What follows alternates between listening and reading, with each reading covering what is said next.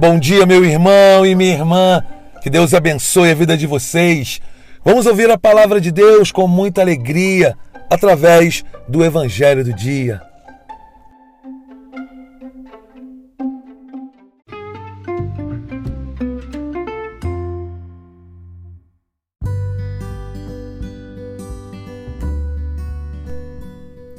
Em praticamente todo o Evangelho de hoje, Jesus vem nos dizer que ele nos enviará.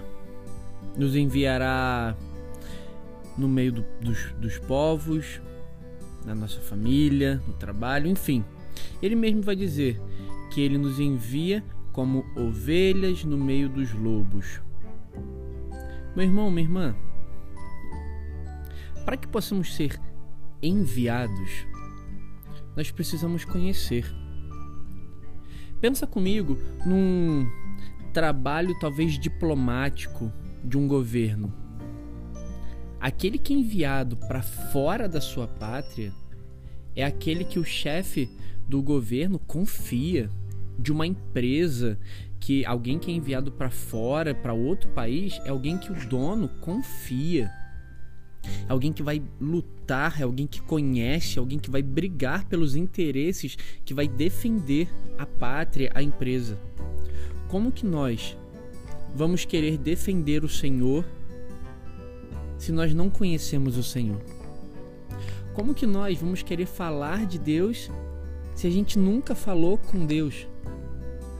Não basta ver um vídeo de 30 segundos na internet, não basta colocar uma cruz no peito e uma camisa falando de Nossa Senhora que estaremos prontos a ir. Nós precisamos experimentar e experimentar todos os dias. Nós precisamos rezar todos os dias, nós precisamos procurar a comunhão, se não todos os dias, o maior número de vezes possível na nossa semana.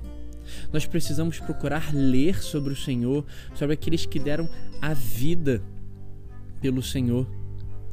E que fique claro para cada um de nós: muitos vão nos perseguir, muito vamos sofrer muitos vamos perder.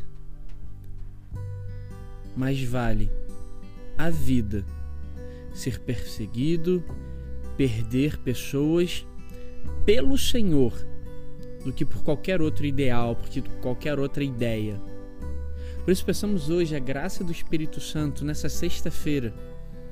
De Senhor, dai-me a graça da fortaleza Dai-me, Senhor Jesus, uma experiência nova contigo, porque eu quero te anunciar, eu quero falar de alguém que eu conheço, não de alguém que eu ouvi falar.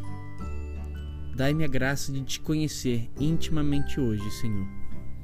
Meu irmão, minha irmã, uma santa e abençoada sexta-feira para você e um ótimo final de semana. Deus abençoe.